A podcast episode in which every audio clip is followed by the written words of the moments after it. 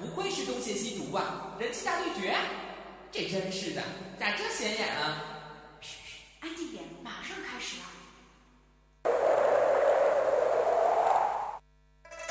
这一刻，我已经等了很久了，是时候了结了。希望你不要后悔。哼，我从不后悔。你的刀呢？手中无刀，心中有刀。呵呵，真正的高手是手中无刀，心中也无刀。多说无益，出招吧！大家好，欢迎大家准时收听我们的博客江湖。哎，咋回事？咋回事？这人都去哪儿了？咋不比了这？还比嘛呀？博客江湖都开始了，赶紧的吧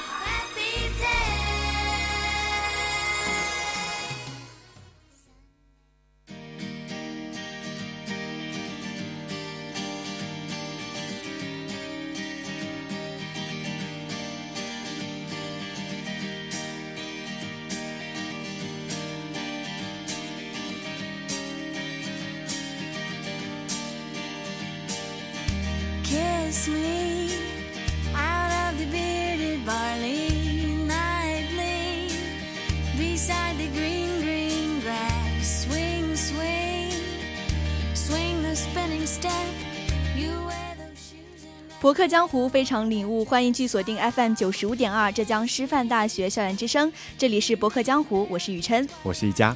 嗯、没错啊，一佳，你最近有没有觉得这个天气真的是有点古怪啊？对啊，像早上的话可能要穿很多，但是中午又只能感觉好像穿一个短袖就够了，可能穿着早上那么多衣服会出汗。呃，所以我觉得金华这种天气还是挺适合种哈密瓜的，你有没有觉得？嗯，对，而且我觉得可能真的是像新疆的那句话“早穿棉袄，午穿纱”的那种感觉。嗯，所以在这种天气下呢，我们这个整个人都会觉得很想睡觉，而且会生病。最近应该感冒的人也挺多的。嗯，对，其实像特别是秋季嘛，如果抵抗力差的话，特别容易感冒。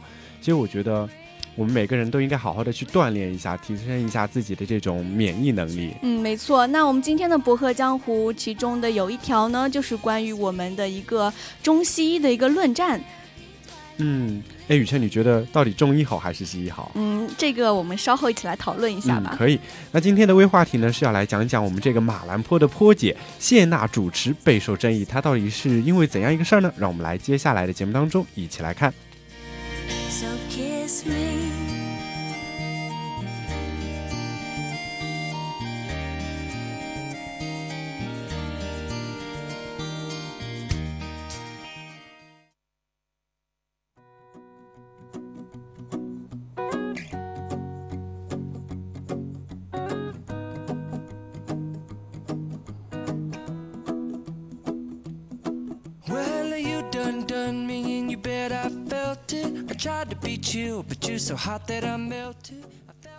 诶，刚才一家也有问我啊，是觉得中医好还是西医比较好？嗯，其实我个人是觉得还是中医比较靠谱的。嗯，你怎么说呢？嗯，因为总体来说的话，我之前听过一句话，叫做叫做那个西医是治人生的病，但是中医是治生病的人。其实我觉得西医可能会更好，哎，因为有也有这样一句话，就是说你没救了，你去找西医，但西医跟你说你去找中医的时候，你真的已经没有救了。嗯，可能西医是偏向比较快一点的。嗯，对，其实可能它就是立竿见影的，今天这么一瓶盐水下去，然后你可能就好很多。对，然后中医是要慢慢调理的。那其实中西医这种论战吧，也可以说是嗯这种争、到底哪个好的这种争论，其实已经由来已久了，感觉已经争了很久很久了。对，其实，在我们平常生病的时候，也会有这种争论，种特别是比较大的一种病的时候。对，到底是看中医好还是西医嗯好？到底哪家加强呢？对，其实这个时候我觉得不应该是来翔，应该是好好说，啊，中医好，西医好，到底哪家强，只能看我们自己。嗯，没错。那最近我们这个新浪微博上一个叫做“烧伤超人”阿宝，他是一名西医啊，嗯，他就质疑这个中医的诊脉运验孕不靠谱。哎，我这时候想到就是说，娘娘您是喜脉，没错啊，那好像在很多古装剧当中，哎这些中医都是嗯扮演这样的角对色。对，就是可能在这个手上，呃，一把脉就可以感觉到，可能这个女生是不是怀孕了？啊对然后这个这个西医一一发出这个挑战之后，就有很多中医来纷纷应战了。嗯，那这个中西医之争又再起波澜了。还有中医也说到说，他们学医这么十几年，一整套的望闻问切下来呢，还没有拍个 CT 片值钱。哎，这这倒是真的，因为可能我们平常接触到的中医并不是很多啊，但是有时候，嗯，我家里有人会去看中医嘛，有时候，所以说他们开个方子就没多少钱，而且中药配好也最多就，呃，一般的话几帖药也才百来块钱嘛，可能我们拍一张 CT 片就好几百块钱出去，而且还不能那个医保的报销。呃，但我就觉得有点奇怪啊，就是嗯为什么在中医明明要比西医便宜的情况下，但是还是有病人会说还是西医看得好呢？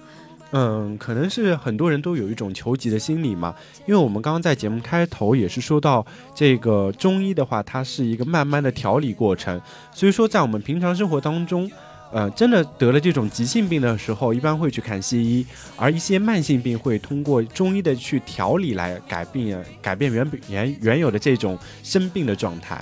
呃，没错，其实也不仅仅是一种中西医的一些区别在这里，嗯其实我们中的很多人对中医还是有一点点偏见的。嗯，就比如说，比如说，可能就像刚才一家说的，就是古装剧的一个影响啊，会让我们大家都觉得中医是一种活在过去的一种技术。嗯，对，其实像我身边很多同学，至少有两个嘛，他就是浙江中医药大学的，然后我感觉他们的生活和我们的生活完全不一样。就是整天要背中药。啊，对，而且他们的生活当中，可能你的生活当中会写毛笔，会去跟别人谈论这种瓷器啊，谈论这个茶叶怎么样啊。然后我觉得他们的生活就完全是在古代当中。嗯，也是，因为我们大家普遍都会觉得，就是就是可能西医是嗯发展的比较迅速的，因为它是依托了一个现代科技，但是我们中医就是好像从古到今、嗯一直都是那个样子。对，可能是感觉它是一种传承，然而那个像我们平常接触的西医，它更是一种科技上面的一个发展，有没有觉得？有，所以可能大家还是对中医有一个误解，就比如说有有人会觉得看中医就是吃中药。嗯，其实像现在很多都是有人在吃中药，像我们卢青也是在吃中药。但是现在其实现代的中医，它已经不光已经只有这种平常的煎服的这种中药了，也会有这种呃注射型的中药。嗯，没错。那也我们也是知道啊，就是西医就是好像把身体当做是机器，就是哪里嗯坏了、就哪里修一下，或者是直接换掉。对，就是像做手术嘛，哎，你今天这儿长了一个什么，歘割掉，你这儿呃这个不好换掉，就这样对，没错。但是我们中医就是要把整个的身体跟精神当做一个整体，而且嗯它是主要依托于就是比较玄乎那种阴阳啊，哎或者是经脉来当做整个医学的一个基础的，对，是七经八脉嘛。可以这么讲。所以所以说这个其实看中医不仅仅是吃中药这么简单的一件事情。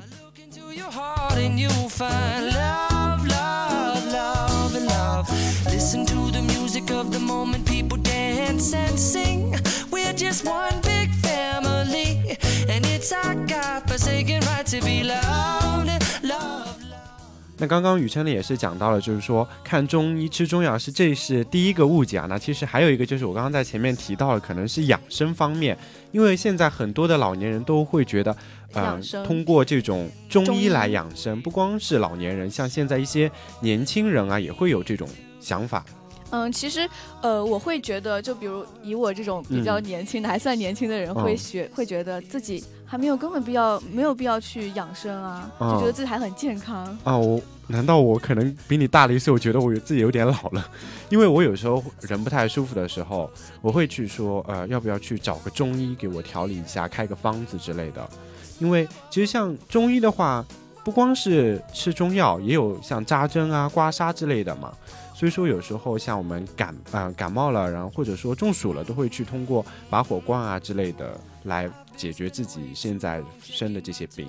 嗯，看来雨辰还是对中医还是有一点点误解的。我就是觉得嗯养生就是老年的老老年人的事情，这样啊、子。而且现在已经快到冬天了嘛，嗯，所以说大家又要开始高方了。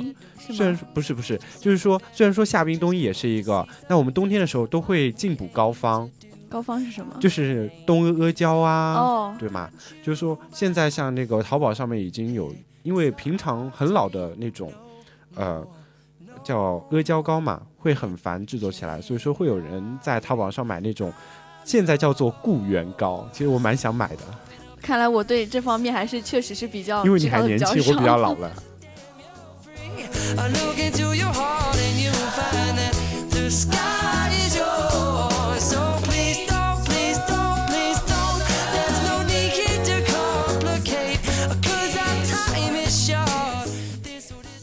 那还有一个误解啊，就是大家都会觉得，哪怕就有一点点不舒服，我们就要跑到医院去看一看。嗯，其实这个是很多人都会有的这样一个毛嗯，病就。比如说我今天感冒了，嗯，哎，我要不要去医院看一下对，感觉好像挺严重的样子。啊、对，其实根本不用嘛，人的本来就是一个免疫的系统，所以说我觉得有些小病也是可以通过自己的一些自制来解决的。对，没错。如果懂一些中医的话，可能你泡一杯什么茶，或者说你喉咙痛泡一杯胖大海之类，就可以解决你自己现在的一些症状。因为我们有一句古话也是说的比较好，就叫做“嗯是是药三分毒对，其实药吃下去对身体都还是会有一点影响对的。你想，就是说，原本因为这些药之所呃之所以起作用，就是因为它有一定的毒性嘛，所以说它是要把你身体当中的一些病菌杀死。如果你吃了太多的话，反而会让它会有一种病菌会有一种免疫力。对，所以我们懂得一些居家的一些中医的一些比较普通的保养嗯知识，还是比较重要的. Before the cool done run out, I'll be giving it my best. This and nothing's gonna stop me but divine intervention. I reckon it's again my turn to win some or learn some. 好的，那其实我们刚刚讲了中医，讲了西医，但是之所以会出现就是说中医和西医对决这样的一个问题呢，也是有原因所在的。嗯，没错，那就是因为我们刚才说的就是对中医误解实在太多了，就是有很多人都会觉得中医是不能治病的，只能调养的。嗯，其实这一点我们刚刚也提到了，中医其实是可以治病的。没错，那除了这一点之外呢，还有一个就是中医和西医相比最大的弊端呢，就是在于西药当发明一种特效药的时候呢，可以全世界的这样一个通行，但是中药是做不到的。嗯，因为像现在我们中药想要出口到美国是完全过不了关的，因为呃美国的这种检验检疫局，他会说要你提供它的呃，就是说那种比较复杂的对化学方面的一些些，对，但是我们中药是没有办法提供的，因为它就是一个根据你自己的个人体质来调理的一些方法，所以说，而且有些也是利用一些毒性的一些相克才能够真正的起到作用，但是它没有办法写到纸上面。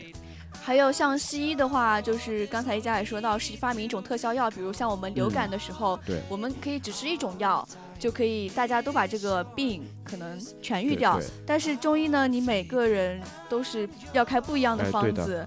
哪怕你治愈了，也只是一种个人行为，不能形成一个嗯比较大的一个社会行为。对，我们刚刚在外面聊天的时候，也不是提到说那个膏方的问题嘛，所以说，呃，膏方其实感觉好像都一样，都是阿胶，没错，但是每一百个人去开的方子就会有一百张不同的膏方出来。所以这也是到了我有有一个就是中医的一个特点，就是独特性吧，就是每个人看都是不一样的。像西西医的话，心脏病它可能每个人都是那么治，嗯对但是中医就是不一样的。对，那除了这一点之外呢，还有一点就是，呃，中医从古到今啊都是松散的个人治病的特征，因为它不会有一个很大的这种医馆，很多都是悬壶济世，就自己一个摊头拿拿一个那种，小旗子。对。所以说，它就是缺乏了像我们西医的这种在医院里面工作的这样一个特性。而且西医我觉得有一点比较好的就是它有一个分科室。嗯，对。就是把每一种病那种都分开来，可能会嗯更、更加明确一点。对像中医的话，就可能一个人包治，百病全。全都看了。对，那其实我觉得还有很重要的一点就是，以前哪怕在以前，好的中医也是非常难找的，嗯就不要说现在了。现在其实好的中医也就更难找了。嗯，对，其实像呃，我有亲戚他是做中医的，我嗯大舅舅，不对，应该说是我舅最大的那个舅爷爷，他就是那个做中医的嘛，呃，但他是已经很老了，然后已经是从医院里面退休了。但是医院里还是把他返聘回去，因为现在想找到这样一个中中医真的很难了。对，我们也经常会说是老中医，老中医，总嗯感觉中医一定是要老的的才靠谱，是吧？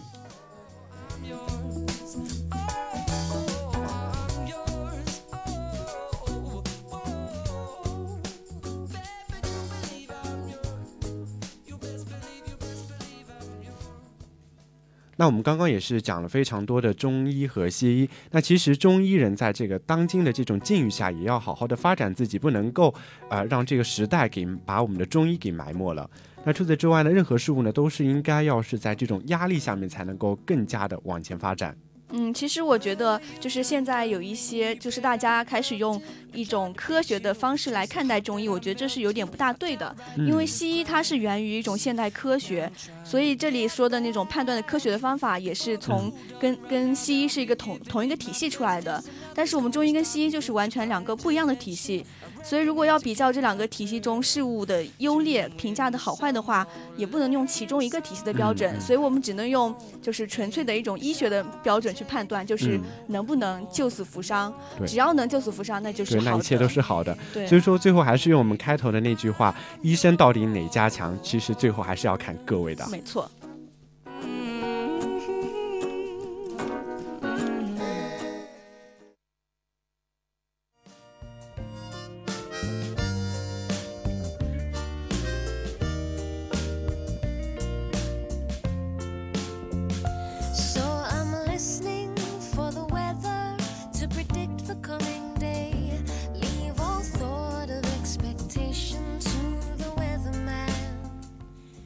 好的，那接下来进入我们今天的微话题，谢娜主持备受争议。那刚刚在这个音乐间隙呢，我们的雨琛是问了我一个问题，说你喜欢谢娜吗？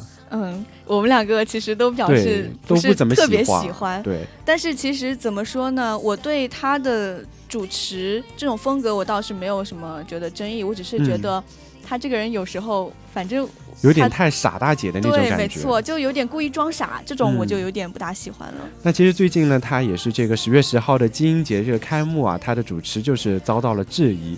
那其实金鹰节它本是一个呃湖南电视台的这样一个样招招牌的一对，个，可能他自己一个当家主持人把这牌这块招牌给砸了，可真的有点不太好。嗯，我当时是没有去看这个直播，嗯但是后来我有在刷微博的时候看到，就是很多网友都说他一句话都说不完整。嗯，那其实也对于一个主持人来说，真的蛮惨的。对，而且他们还建还建议谢娜呀，平时不要只顾着在微博自拍修图、自称女神，没事应该看看书，也就是说明她可能说的话没什么内对，涵，没什么营养。对。因为主持人的话，就是一个可能说他就是一个抖包袱的人，他需要有一个非常厚的一个知识底个知知识对在在储备，对，如果他没有什么知识储备，可能讲出来的话，就是也只能装装傻这样。哎对，可能他。嗯，在快乐大本营的时候，不是装的，可能是真的是这样子，因为他真的没有东西好抖了。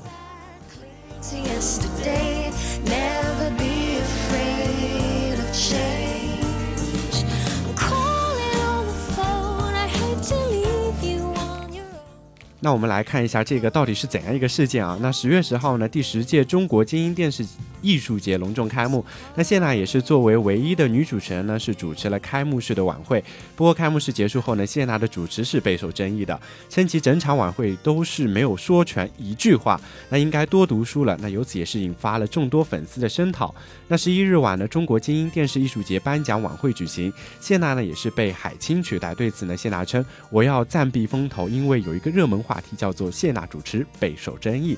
那其实我觉得她作为一个主持人，在这个时候被替换下也是脸上无光的。嗯，没错，但是她在这个这个事情出了之后啊，之后还嗯是作为最佳的节目主持人奖项的颁奖嘉宾亮相，嗯并且与他搭档的呢是新闻联播的主播康辉，所以嗯其实康辉是比较正的一个主对持，这样的话，他们两个在台上的风格差的还是有点明显，的，完全混搭的一种感觉。而且康辉是新闻联播的播音部的主任，而且他在那个嗯。因为我这一段是呃那个暑假的时候我去了北京嘛，嗯然后呃康辉有一句话就是说，呃也是中传那个时候校庆他说的一句话，就是说我从来没想到我会成为一个以说话为职业的人。但是谢娜同样也是主持人，也是一个以呃以声音或者说以说话作为职业的这样一个人，他没有说完一句话，真的是有点可惜了。嗯，其实就是他跟康辉搭档之后嘛，在那那天晚上，康、嗯康辉就开始手把手的教谢娜主持，并且呢，要跟跟他讲说，主持人是要以不变应万变的。嗯那谢娜马上就调侃他说：“那如果流鼻涕了怎么办？”然后康辉就满脸黑线，我跟他没有办法沟通。对，可能谢娜的这种谈话的一些跟我们正常的一些主持人的话，他们的是不在同一条线上的，嗯、因为他可能会出一些就是说，嗯、奇奇怪怪的招出来。对我觉得他这个问题问的有点不大礼貌，是因啊为，康辉他真的出过这件事情。就是嗯在一零年的时候，有一次嗯新闻直播的时候，对就是康辉播到一条新闻，说是嗯北京流感了，然后他自己当时就、就鼻涕下来了。对，但是他当嗯。时非常的敬业，就是坚持播完了，对。等画面切了他才去擦的。对，其实康辉有很多非常好玩的事情呢。如果大家想知道的话，私下可以找我，因为我们的老师，我北京的那个小课组的老师，就是跟康辉是一个非常好的朋友，然后他告诉我们很多关于康辉的一些秘密。嗯，那其实我也不知道他就是幕后跟台前是不是性格也是差不多的。嗯，其实他在幕后的话也是非常和蔼的一个人。And I'm sure that as I'm writing, 那其实像谢娜出了这样的一件事情之后，她还是用自黑来完，呃，就是说把这个场圆过去。其实我觉得这一点还是可以的。嗯，没错，但是，呃，想仔细想想，他也只能用这种方式来啊圆自己因为另外的方式真的不怎么适合会。更加遭到一个争议的。像他还说什么，我真的要看书了，然后拿出一本。自己写的那么快乐，对，有时候这个时候我感觉，怎么说，他真的是没有办法了。就像我现在没有什么好说，没有什么可以来评价他了。其实就是像很多网友说的，就是嗯，觉得谢娜跟康辉在台上主持，就嗯马上就分出来一个等级，就是一个一个天上一个地下。嗯但是我现在想想，可能是因为他们自己两个人对主持这个想法的，就是认为观点不大一样。就是康辉他本身就比较正，嗯他会觉得主持这种大型晚会需要的是比较端庄典雅的，的就是比如像董卿啊、杨澜啊嗯之类的。但是谢娜呢，她可能她认为可能主持人就应该是因人而异，就不能嗯千篇一律的，对的。所以她就会比较去放得开，对这样。其实我觉得作为一个主持人，应该是要分场合，但是也不要说完全的一模一样，对，否则就感觉好像大家都是一个模子里面刻出来的。所以说，我觉得，呃，对谢娜也不能太过苛刻，毕竟她平时也是给我们带来挺多欢乐，特别是在这个快乐大本营的时候，感觉这个马兰坡的坡姐有时候不在，还真的不行。嗯，所以不管她是真的傻还是 装的傻，嗯都还是挺让我们能够开心的。还是这个快乐家族当中的一个非常重要的部分。那除了这个之外呢，很还有很多人说，快乐大本营的收视率之所以那么好，就是因为何炅，还有就是说嘉宾也是一个呃，就是说比较重要的，可是没有谢娜。其实我觉得，嗯，快乐大本营之所以走过那么多年。呃，最主要离不开的还是各各个主持人、各个幕后团队，对，还有这些嘉宾当中的共同努力吧。还有一个网友说到，他说一个女人愿意不顾形象的博得大家的欢笑，我实在不明白有什么可黑的。你可以说她主持不够好，但不应该否认她没有进步。嗯呃确实也是我，因为之前。呃，我知道，就是谢娜她的英语不是很好嘛，嗯但是她去年还是前年的时候，她也是选择了去国外去进修，去练嗯这个英语。我觉得她还是有自己在努力，对，把其实她这方面还是蛮水平提。上去的。嗯对，那还有这个呢，也有另外的一个叫做贾文豪的那个网友说，虽然没有看过什么金鹰节、金鸟节，但是也得替谢娜说几句话。那当今主持界除了央视的几个主持人外呢，也就是谢娜、何炅这两位能够称为主持界的泰山北斗了吧？没错。嗯虽然他们嗯可、可能就是风格不大一样，对，但是还是比较地位是在的。，而且我觉得现在数数看也真的是，你看啊，呃，央视的董卿出去留学了吧？对，李思思怀孕了吧？是啊，然后杨澜的话，也就是做自己的节目了，然后也不上中央电视台了。你看还有什么主持人能够出来呢？像李咏，他也是对，李咏也是回家教书了。所以说，好像主持这方面的话，能人嗯好像越来越少了。对，其实很多呃原本的名嘴啊都离开了这个舞台，像最近呃柴静也是离开了，我们真的看不见他了。他出来看见之后，就再也看不见他了。其实也不仅仅是谢娜吧，就嗯其实很多明星都会因为一些事情就会让别人落下话柄，哎对就会说个不停。像树大就比如招风嘛，可以说。对，就比如四川芦山地震的时候，杨幂就是捐款嘛，嗯就就让网友提出了一个质疑，就觉得她她提出来那个截图嗯，是说她诈 PS 的，对，说她诈诈捐。那其实像这种诈捐门的话，也不光是在杨幂身上，像章子怡啊之类的也都出现过诈捐门。那除了像这些女星呢，还有这个我们刚刚提到的，呃，何炅也是有，因为何炅刷微博传递正能量的时候他，经常会会刷一些正能量的微博，对，然后被人家说哎作秀啊怎样的。那邱启明声音沙哑报道灾情的时候呢，也是被骂了。我感觉好像大家对于这种比较有名气体的人都会抱有一种阴谋论，哎，对有没有觉得？，我觉得好像人家干点什么事情就要骂他们一下对，就感觉大家都要来指指点点一下，就觉得你这么做也不好，那么做也不好，真的好难哦。像这个邱启明声音沙哑，然后播报灾情，其实我是蛮能够理解的。我也觉得，因为像他们这些主持人，完全是很累很累。可能像我今天下午录了一个下午的节目，然后又去上了课给人家，然后现在又来做节目，喉咙真的很痛很痛。其实像他们一些好的主持人，像文静一样，呃，文静这种。呃，他们做直播的话，可能六个小时、七个小时，始终都坐在那个主播台上面，啊、播报一些东西，所以说他们真的是非常辛苦的。所以也是希望大家能够理解一下这些明嗯星跟主持，其实他们平时都是跟大家一样的普通人吧。如果摘下这些光环的话，是的，那其实他们也是一个普通人。刚刚雨辰也是说到了嘛，嗯、只有他们在主播台上的时候，他们才是一个啊、我在我们电视机当中看到一个非常光鲜的明星，但是他们平常生活还是跟我们一样，所以说我们还是要给他们一些更多的原谅。而且他们像在中央电视台通过电视镜头的时候，能够做到这种不晕镜的是呃这种地步，已经是很很有本事了。呃，我还记得就是，嗯、像花儿乐队，他们刚刚出嗯道的时候，好像争议也是挺大的，就是他们的创作都挺平的，你有没有觉得？嗯就是感觉、感觉这些歌都是像玩闹一样的，嗯也不是特别认真。对，就感觉好像特闹腾，而且特没营养的那种感觉。但是其实我们应该知道，就是像大张伟他们从十嗯几岁就开始创作了，嗯也，是挺不容易的，哎，对，其实他们也是一个比较早非常出道敬业的。而且像有一些这种歌曲，可能稍微没有营养一点，会反而让我们更加容易懂。没错，所以像只要是脑袋上带了光环的这些，像娱乐圈啊，或者是这些明这些主嗯持，我们都只能看到他的光环，却看不到他们背后的一些努力对，其实他们的工作真的是非常苦的。所以他们要背负的可能还要比我们这些常人要多得多。所以是嗯希望大家在他们努力付出娱乐的时娱乐我们的时候，我们也要对他们多一些宽容给。他们一些包容吧。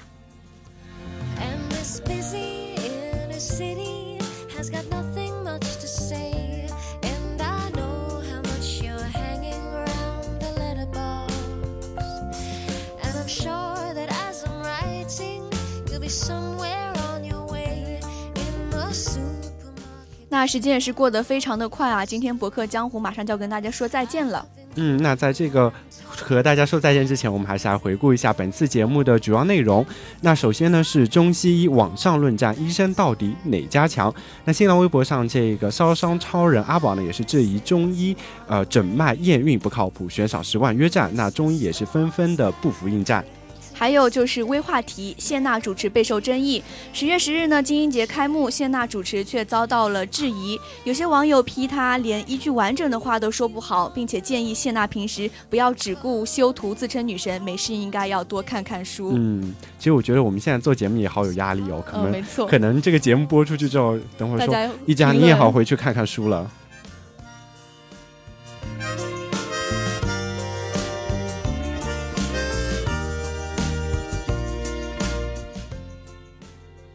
那我们今天的博客江湖就要跟大家说再见了。我是雨琛，我是一佳，我们下期再见吧，拜拜，拜拜。